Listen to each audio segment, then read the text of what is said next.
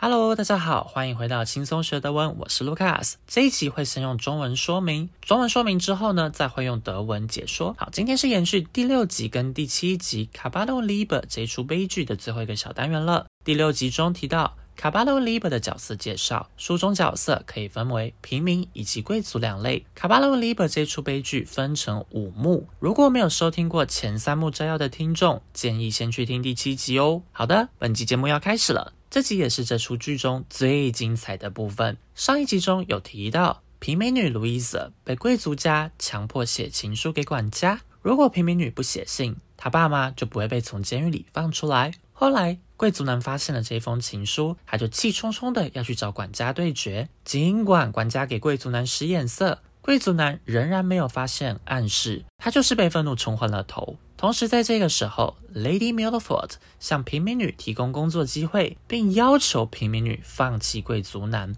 哎，坦白讲，我看到这的时候，我脑中是出现满满的问号。到底谁会接受这样的工作机会啊？如果平民女接受 Lady Milford 的工作机会，那她不就会看到自己喜欢的人跟自己的雇主在一起吗？谁会接受自己当个侍女啊？所以平民女当然就拒绝了 Lady Milford 的工作机会啊，并且威胁 Lady Milford 说她要自杀。Lady Milford 看到平民女的决心，她就被平民女跟贵族男间的真爱深深感动，同时又觉得平民女很有勇气，所以 Lady Milford 她就离开了这个国家，她就消失了。那接着来到第五幕是大灾难的高潮点，也是我同时充满最多问号的地方。平民女路易斯因为父母被抓进监狱这件事，深深感受到 Standards on the Sheet 阶级差异，所以她偷偷写了一封信给贵族男，跟贵族男说，她事实上根本和管家没有任何关联，并且在信中提到 Ferdinand，我们一起自杀吧。后来这封信被平民女她爸发现，平民女。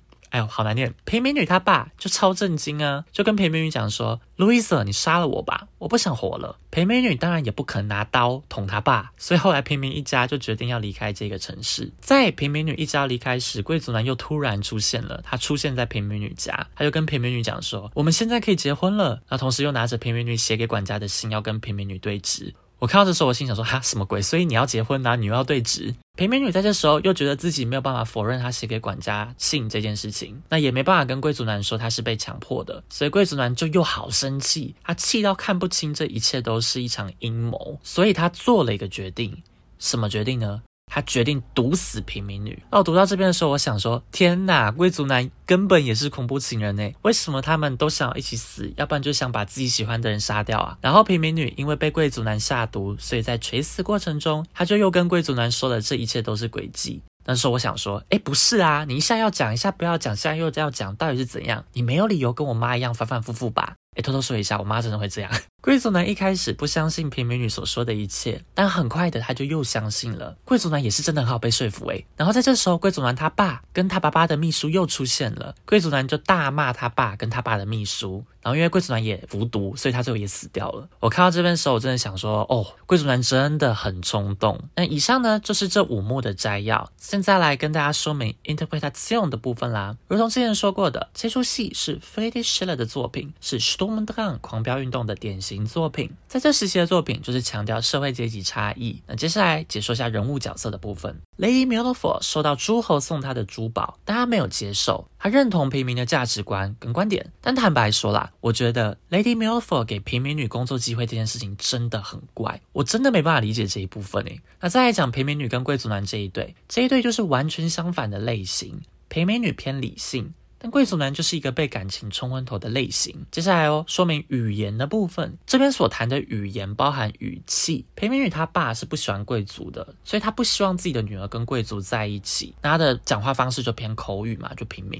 而平民女她妈相反，之前有提过，她妈希望透过平民女跟贵族男的恋情，能让自己从平民身份跳到贵族。所以她讲话的方式听起来就是一种可笑的违和感。而我们的男主角是一个很冲动、很浮夸的类型，所以他在剧中就是很多的惊呼。整体来说，《卡巴罗 Liber》就是一出以平民阶级为主轴的悲剧。贵族有很大的权力可以掌控平民的生死，像是贵族男他爸，他就可以没有理由的把平民女他爸妈送到监狱里面去。但这出戏有个很大的特色，以往剧中。英雄都是男生，那这一出悲剧的英雄其实是路易斯，是平民女哦。那最后她还是没办法克服阶级差距，所以就死掉了嘛。以上就是这第四幕、第五幕还有这出戏剧的解说。我一样会挑选九个单字跟补充放在 Instagram Learn Deutsch mit Lukas。那再来说明一下德文影片中提到的部分吧。Du willst wissen, wie Kabale und Liebe endet und wie du das Drama interpretieren kannst? Das erklären wir dir in unserem Video. Los geht's! In unserem ersten Video hast du bereits die Figurenkonstellation und eine Zusammenfassung der ersten drei Akte gesehen. Machen wir also direkt beim vierten Akt weiter. Hier bahnt sich jetzt die Katastrophe